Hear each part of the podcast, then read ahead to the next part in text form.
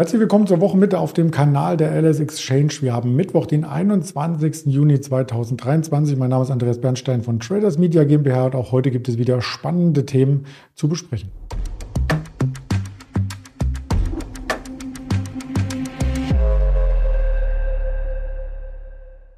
Das Ganze im Interview-Style mit unserem Händler Roland, der kommt gleich hinzu. Zuvor natürlich noch der Risikohinweis, denn all das, was wir sagen, ist reine Informationsverarbeitung, keine Handelsempfehlung, auch keine Anlageberatung. Da ist der Roland auch schon in der Leitung. Hallo nach Düsseldorf. Hallo Andreas, guten Tag. Ja, wir haben tatsächlich jetzt eine Serie unterbrochen im DAX gestern, die wir weite Teile des Mai und den kompletten Juni durchgezogen hatten. Immer nur ein Minustag im DAX und dann ging es weiter aufwärts und jetzt schon der zweite in Folge. Wo klemmt's denn? Ja, so grundsätzlich so ein bisschen lustlos der Handel. Die Sonne scheint draußen, die Ferien fangen an in NRW. Ähm, ja, so ein bisschen Sommerloch. Aber wir halten uns ja über den 16.000. Ähm, genauso wie so langweilig es war, als wir knapp unter den 16.000 waren, so langweilig ist es ja jetzt gefühlt. Ähm, heute Morgen sind wir ein bisschen schwächer reingekommen, konnten das dann aber auch äh, direkt wieder aufholen und pendeln auf dem Niveau von äh, gestern Abend eigentlich. Viel mehr gibt es zum aktuellen Markt ja nicht zu sagen. Warum sind wir schwächer reingekommen? Weil die US-Märkte auch mal einen Konsolidierungstag durchgezogen haben und die Schwäche, die hat genau gar gebremst, wo sie auch gestern gebremst hat, um die 16.070 Punkte. Und das war zufälligerweise oder vielleicht zufällig oder Charttechnik, das bleibt jedem Beobachter überlassen, auch der Punkt, wo an der EZB-Sitzung, ähm, nein, das ist die Obermarke, an der Untermarke die Verbraucherpreise letzten Dienstag, genau, die waren dann auch an dieser äh, Schwelle als Auffangzone. Das Sentiment kommt ein bisschen zurück, das war nämlich sehr, sehr bullisch in den USA, da sprechen ja viele Marktbeobachter schon von einer Überhitzung des Marktes. Wir schauen mal auf das, was am deutschen Markt der Fear Creed Index äh, zeigt, da bin ich auch sehr gespannt.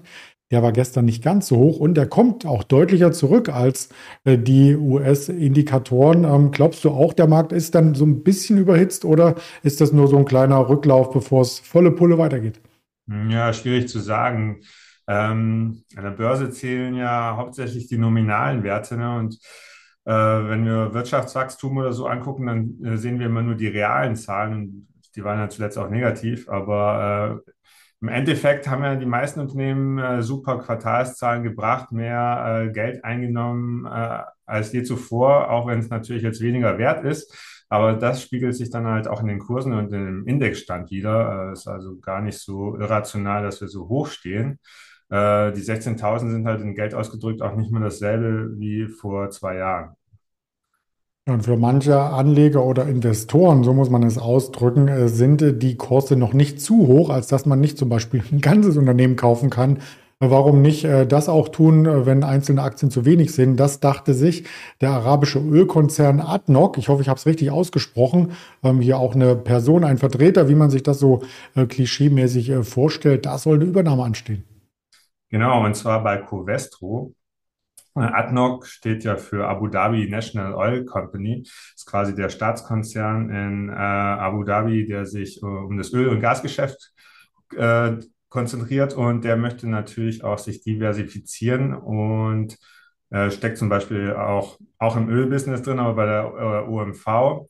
Ähm, aber trotzdem äh, möchten die natürlich auch ihre Zukunft sichern und äh, laut Bloomberg und Reuters und auch das Handelsblatt hat berichtet, äh, haben sie sich dafür scheinbar Covestro ausgeguckt und da sind, äh, ist ein Übernahmepreis von 55 Euro im Gespräch.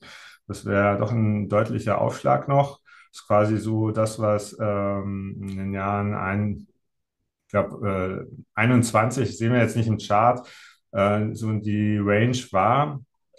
Ähm, zufälligerweise äh, ist das die 46, wo wir jetzt gelandet sind, auch irgendwie so der Durchschnittskurs der Analystenmeinung de, des durchschnittlichen äh, Kursziels. Also noch ein bisschen Potenzial da, um zum äh, spekulativen Übernahmepreis. Ähm, allerdings, äh, Covestro hat sich dazu nicht geäußert und äh, Adnoc natürlich auch nicht. Das sind alles äh, Berichte, die sich auf Insider berufen und nichts Genaues weiß man da bisher. Und es wäre auch so die größte Übernahme für Adnoc im Ausland. Und ja, bleibt abzuwarten, was da sich am Ende, ähm, was dann am Ende bezahlt wird oder ob es überhaupt eine Übernahme gibt. Ja, aktuell ist bei Covestro ja gar nichts mit äh, Gewinnen oder Dividenden zu holen. Da fragt man sich natürlich als Außenstehender, warum gerade zu diesem jetzigen Zeitpunkt. Ja, wahrscheinlich, weil die günstig bewertet sind und weil die ADNOC vielleicht genug Cash äh, äh, gelagert hat, um das auszugeben. Ja, da spielen dann die Prognosen für die nächsten Jahre eine Rolle. Da soll es ja auch wieder aufwärts gehen bei Covestro, wenn man sich hier die Bilanzprognosen von Market Screener genauer anschaut. Apropos aufwärts gehen, äh, da geht es natürlich auch mit der Logistikbranche hin aufwärts, zumindest was die Umsätze angeht. Ob man da viel verdient, das ist die große Frage. Und die hat zumindest Federal Express gestern für sich beantwortet und Quartalszahlen vorgestellt. Genau, die waren leider nicht so berauschend. Also Ergebnis und Umsatz äh, lag beides unter den Analystenerwartungen. Die Aktie ist auf so einer ersten Reaktion so 5% im Minus gewesen in den USA. Wir sehen hier den Rutsch ähm, um 22 Uhr unserer Zeit. Ähm, hat auch natürlich so ein bisschen auf die Future-Märkte gedrückt in der ersten Reaktion, ähm, konnte sich dann aber so ein bisschen berappeln. Ähm, das war jetzt der dritte, das dritte Quartal äh, hintereinander, in dem äh, FedEx äh, einen Gewinn, äh, einen Umsatzeinbruch vermeldet hat oder rückläufige Umsatzzahlen. Und äh, das Man Management hat auch gesagt, dass sie jetzt in nächster Zeit keinen Turnaround äh, diesbezüglich äh, sehen. Also haben auch gewarnt, quasi wegen Inflation, höherer Zinsen und einem abschwächenden Welthandel ähm, ist da kein Turnaround in Sicht.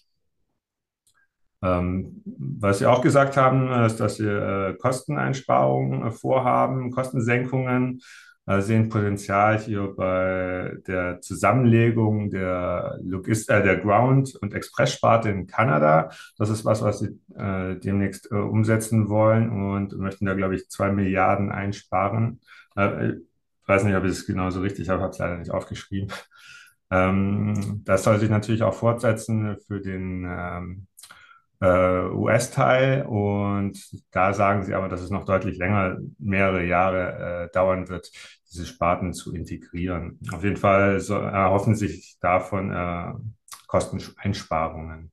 Das ist so ein äh, Hoffnungsschimmer, ist auch noch das E-Commerce, wo sie berichtet haben, dass es auch, auch weiterhin gut läuft und auch in Zukunft besser laufen soll. Ja, die ersten Analysten haben sich äh, dazu schon geäußert. Heute Morgen Goldman Sachs sagt, kaufen 269 als Ziel, JP Morgan 251. Zu den nachbörsigen Kursen wäre das immer noch ein Aufschlag von 20 Prozent. Und die FedEx ist ja schon als Aktie in diesem Jahr sehr gut gelaufen mit 35 Prozent. Ähm, woher kommt denn dann die Fantasie? Also sind vielleicht auch die Zahlen, äh, äh, also quasi auf dem Corona-Boom, dass sie in den letzten Jahren viel Geld verdient haben der Trend weg vom stationären Handel äh, zeichnet sich ja weiter fort. Äh, wir bestellen wahrscheinlich äh, mehr denn je zuvor, auch wenn es jetzt so einen kleinen Dämpfer gibt, weil wir eigentlich alles schon zu Hause haben. Mhm. Ähm, die Aktie ist auch sehr gut gelaufen. Der S&P ist ja im Schnitt nur halb so gut gelaufen. Kann sein, dass deswegen die Aktie auch so ein bisschen zurückkommt und hatte natürlich auch Auswirkungen auf die Deutsche Post, so wie wir gerade gesehen haben. Ähm, die ist dann auch so ein bisschen so drei Prozent schwächer im Vergleich zu äh, gestern Abend 17.30 Uhr. Sehen sie nicht ganz so schwach, weil wir die um 10 Uhr natürlich bei uns bei Lang und Schwarz äh, ähm, schon mit runternehmen mussten nach den FedEx-Zahlen. Genau, das wäre die Abschlussfrage gewesen, wie das auf die Deutsche Post auswirkt, hast du uns schon äh, dargeboten. Und das war auch so die einzigste wichtige Zahl, die bisher aus Unternehmenssicht aus den Quartalszahlen in den USA kam. Wir haben noch ein paar in dieser Woche vorliegen, aber dann dünnt die Quartalssaison so langsam aus. Von der Wirtschaftsseite her heute Nachmittag die MBA Hypothekenanträge und Redbook Index aus den USA. Ansonsten freut man sich sicherlich auf diverse Äußerungen aus der US-Notenbank, insbesondere die Anhörung von Jerome Powell, die ab 16 Uhr startet, auch am Folgetag nochmal. Vielleicht kommt hier ein bisschen Volatilität in den Gesamtmarkt rein. Das lässt sich über die Mittagszeit erstmal vermissen beim DAX. Weitere Infos gerne auf den Social Media Kanälen und damit sage ich ganz lieben Dank für die Infos und bis bald, Roland. Ja, ich danke dir, Andreas. Bis dann. Tschüss.